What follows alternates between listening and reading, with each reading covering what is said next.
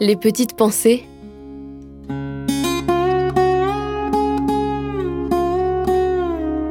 Terroir, héritage et savoir-faire.